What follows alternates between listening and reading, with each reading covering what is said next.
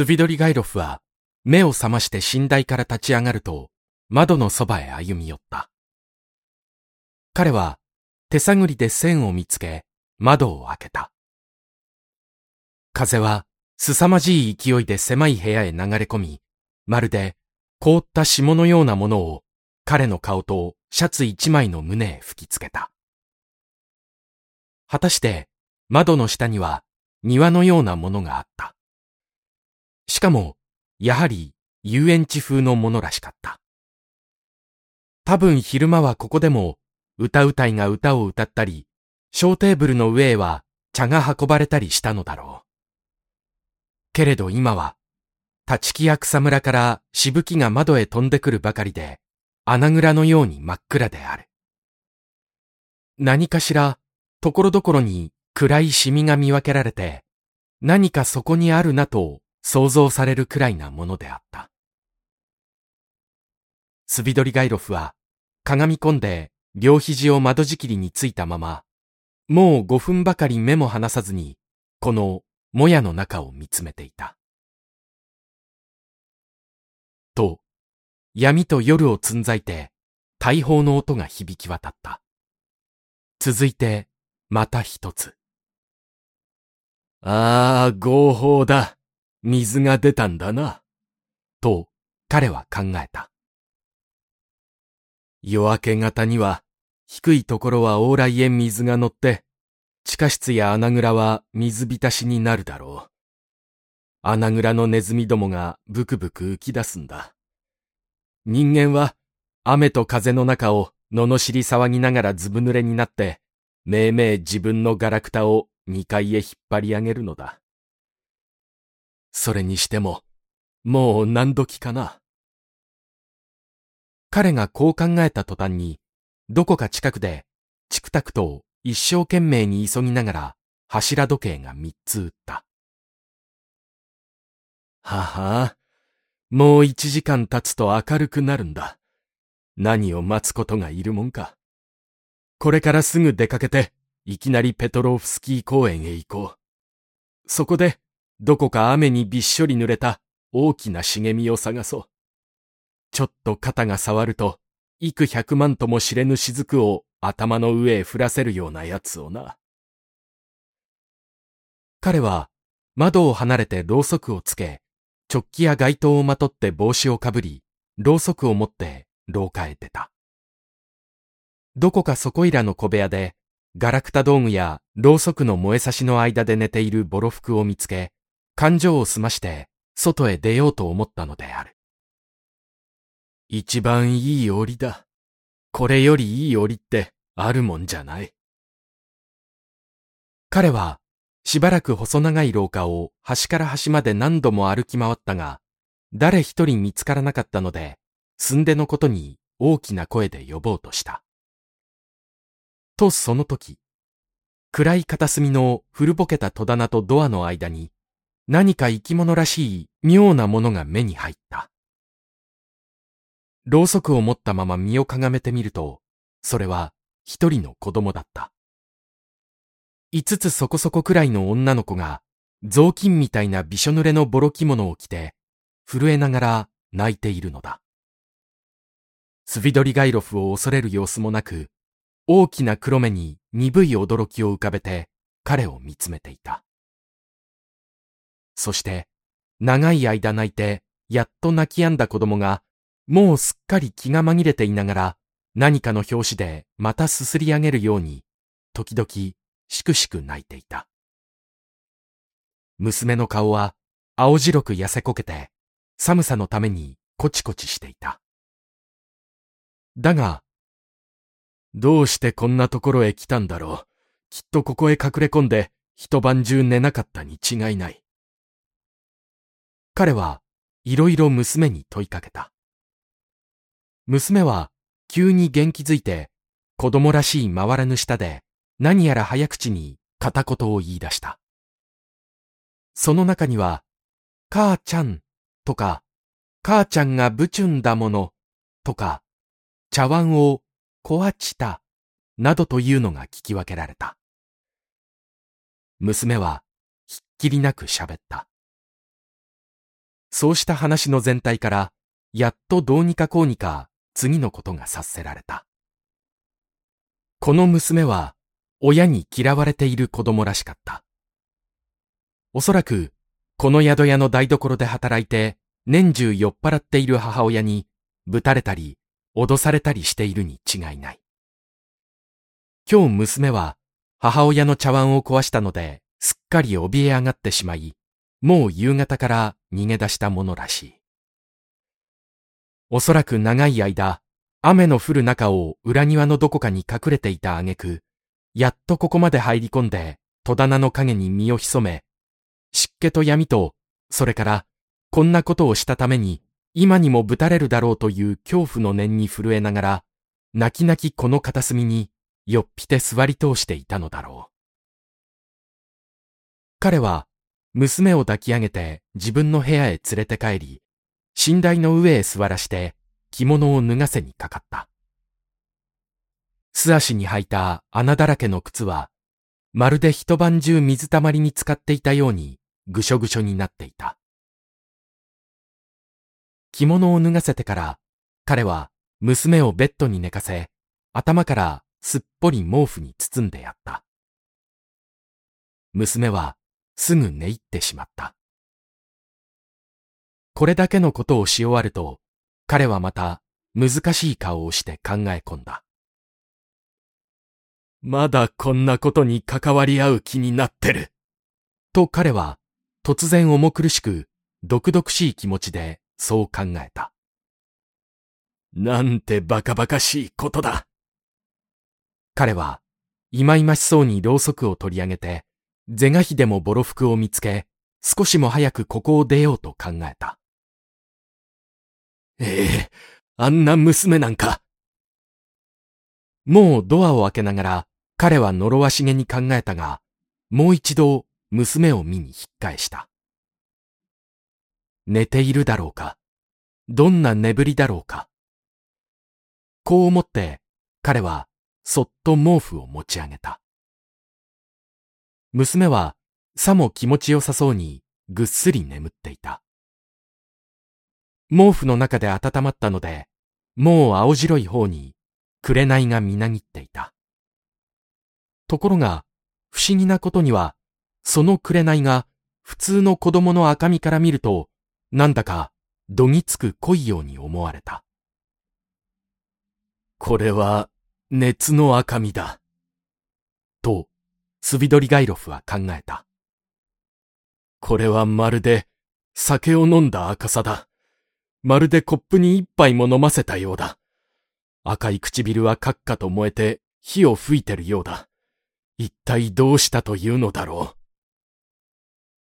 ふと彼は、娘の長い黒いまつげが震えながらポチポチして、なんだか心持ち持ち上がるような気がした。そしてその下から、ずるそうな、鋭い、どこか子供らしくない、合図でもするような目が覗いた。娘は寝ているのでなく、寝たふりをしているらしく思われた。と、果たしてそうだった。娘の唇は微笑に広がっていったが、まだ我慢しようとでもするように、唇の端がかすかに震えている。けれど、やがて彼女はもう我慢するのをやめてしまった。それはもう笑いである。孫うことなき笑いである。何かしらずうずうしい挑発的なものがまるで子供らしくないその顔に光っている。それは陰頭である。それはカメリア、娼婦の顔である。フランスの娼婦の無知な顔である。おお、もう点で隠そうともせず、両の目を開いている。その目は、火のような無知な視線で彼を見回し、彼を呼び、彼に笑いかけている。この笑い、この目。子供の顔に浮かんだ、こうしたすべての汚らわしい表情の中には、何かしら無限に醜悪な両親を侮辱するようなものがあった。これはどうだ？五つばかりの子供のくせにとスビドリガイロフは心からぞっとしてつぶやいた。これは、これは一体どうしたことだ？けれど彼女は燃えるような顔をもうすっかり彼の方へ向け、両手を差し伸べている。へえ、この汚らわしい女め娘に手を振り上げながら、スビドリガイロフはぞっとしてこう叫んだ。けれど、その瞬間に目が覚めた。彼は同じ寝台の上に同じように毛布にくるまっている。ろうそくはついていなかったが、窓にはもう開け離れた朝の光が白んでいた。夜通し悪夢の見続けだ。全身叩きのめされたように感じながら、彼は毒々しい表情で身を起こした。体の節々が痛んだ。外は一面に深い霧で何一つ見分けることができなかった。もう五時近い刻限である。寝過ごした。彼は起き上がってまだ湿っぽいジャケツと街灯を身につけた。ポケットの中で手が拳銃に触ると、それを引き出して雷管を直した。それから腰を下ろしてポケットから手帳を取り出し、最初の一番目につきやすいページへ大きく二三行書きつけた。それを読み直してから彼はテーブルに肘つきしながら考え込んだ。拳銃と手帳はすぐそばの肘のところに放り出されていた。目を覚ましたハエは同じテーブルの上に置き放しになっている手もつけてない子牛肉にたかっていた。彼は長いことそれを見つめていたが、やがて空いている右手でハエを一匹捕まえにかかった。彼は長い間、ヘトヘトになるほど骨を折ったが、どうしても捕まえられなかった。やがてふと、この面白い仕事に夢中になっている自分に気がつくと、ぶるっと身震いして立ち上がり、思い切って部屋を出て行った。一分の後には、彼はもう往来に立っていた。父のような濃い霧が街の上一面に立ち込めていた。スビドリガイロフはすべっこい泥だらけの板敷き歩道を小ネバ川の方へ向けて歩き出した。彼の頭の中には、一夜のうちに水かさの増した小ネバの流れや、ペトローフスキー島や、湿った公園の小道や、濡れた草や、濡れた木立や、干木の茂みや、果ては、あの例の茂みまで、幻のごとく浮かぶのであった。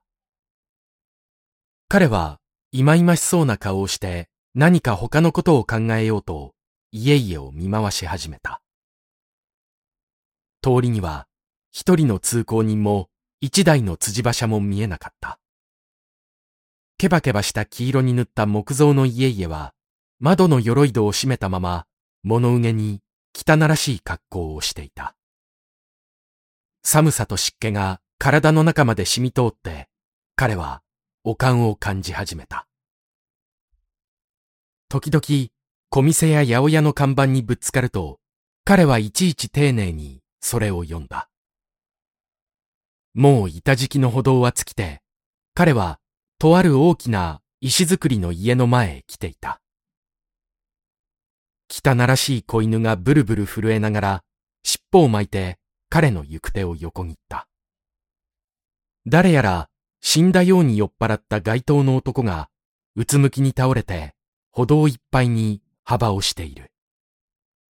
彼はそれを一別して先へ進んだ。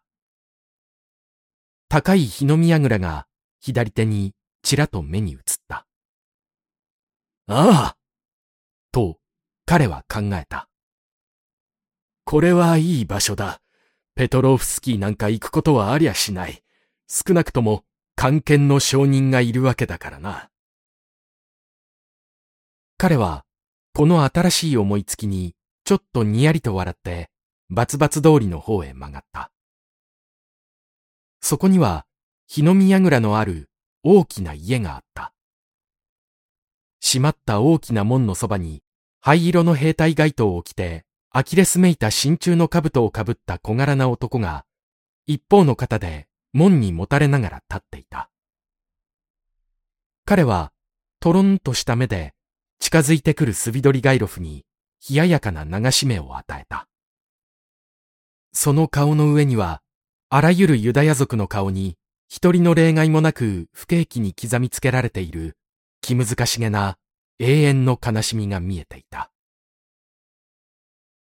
スビドリガイロフとアキレスの二人はしばらく無言のまま互いに相手を見回していた。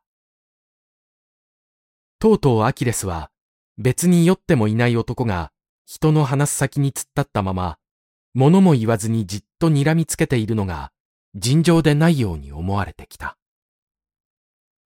一体あんた、ここに何の用ある？彼は依然として身動きもしなければ姿勢を変えようともしないでこう口を切った。いや、何でもないよ。君、こんちは。と、スビドリガイロフは答えた。ここ場所ない。僕はね、君。これからよその国へ行こうとしてるんだよ。よその国へ。アメリカへ。アメリカへ？スビドリガイロフは拳銃を取り出して引き金を上げた。アキレスは肩を吊り上げた。一体何する？ここそんな冗談、場所ないどうして場所でないんだろう。どうしても場所ない。なーに君、そんなことはどうでもいいんだよ。いい場所じゃないか。もし聞かれたら、アメリカへ行ったと答えときなさい。彼は拳銃を右のこめかみへ押し当てた。ああ、ここ行けないここ場所ないアキレスは、ますます大きく瞳を開きながら、ピクリと震え上がった。スビドリガイロフは、引き金を下ろした。